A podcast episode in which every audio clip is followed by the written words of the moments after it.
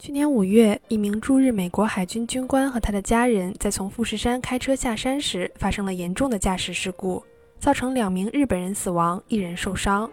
十月，肇事者因过失驾驶罪被日本法院判处三年有期徒刑。撞死了两个人，只被判了三年，这名军官却仍然对判决结果不满，提出上诉。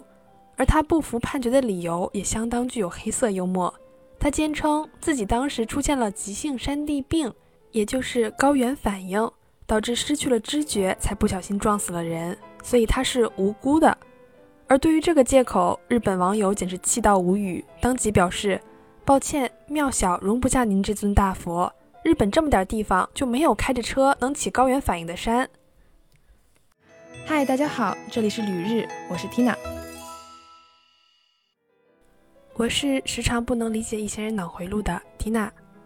可能是美军一直把日本当做自家的后花园撒野习惯了吧？这名军官和他的家属不仅没有对死者有任何的愧疚之意，反而聚集了一群没有心的人，隔三差五的就跑去白宫外集会，让美国总统拜登对日本施压，把这个军官给放了。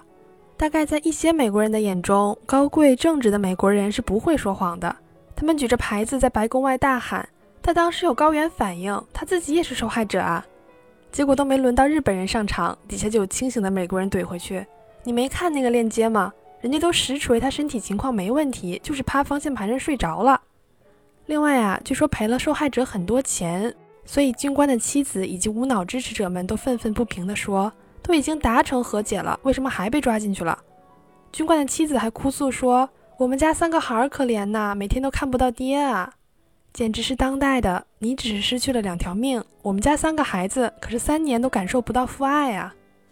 据说啊，因为这一大家子太能闹了，逼得美国 CNN 站出来表示，美国政府内部没有人支持这一观点，但据说他们确实在考虑把军官引渡回美国服刑。大概有二十名共和党参议员联名致信日本首相，要求美方重新判断量刑并监禁他。这就涉及到了一个叫做“治外法权”的概念。治外法权是一个国际法概念，指的是外国人在一国犯罪，不根据当地法律司法权管辖的情况，也就是说，本地法院不能审判他。美国和日本签订的驻日美军地位协议赋予美军在日本治外法权和军事行动的自由，这个权利一般是各国相互给予的一种特殊外交关照，各国高级官员和外交官才享有这种待遇。但对于在日本的驻日美军，只要是执行公务时出现违法犯罪行为，他们都享有美国的优先司法管辖权。甚至对于公务之外的相关犯罪行为，只要美方拘留了嫌疑人，在日本起诉前也无需将嫌疑人移交给日方。网络上，日本总被调侃孝敬美国主子、美国爸爸，但其实日本也并非心甘情愿矮人一等，尤其是普通公民，又没法改变国家层面的政策，只能默默承受着不公。这其中，冲绳尤其如此。冲绳的美军基地建设始于太平洋战争时期的1945年，截至1972年冲绳回归日本本土时，基地面积约为2万八千公顷。通过多年的交涉，才逐渐减少到了目前的一万八千多公顷。为了把手伸到亚太地区，在朝鲜半岛或者台湾海峡出事儿的时候能够及时应对，美军一直都很看重冲绳。因此，基地的外迁工作进展迟缓。日本全国的美军专用设施中，超过百分之七十都集中在冲绳县。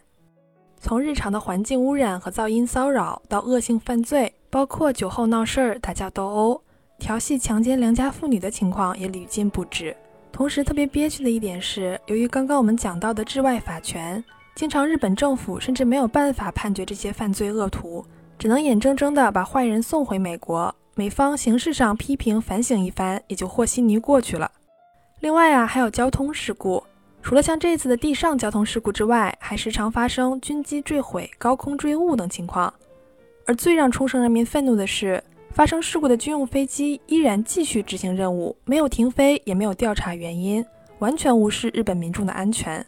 对于当地人民以及政府反复的抗议、警告和要求，驻日美军采取的态度就是。我就是没把你当人看，你能奈我何？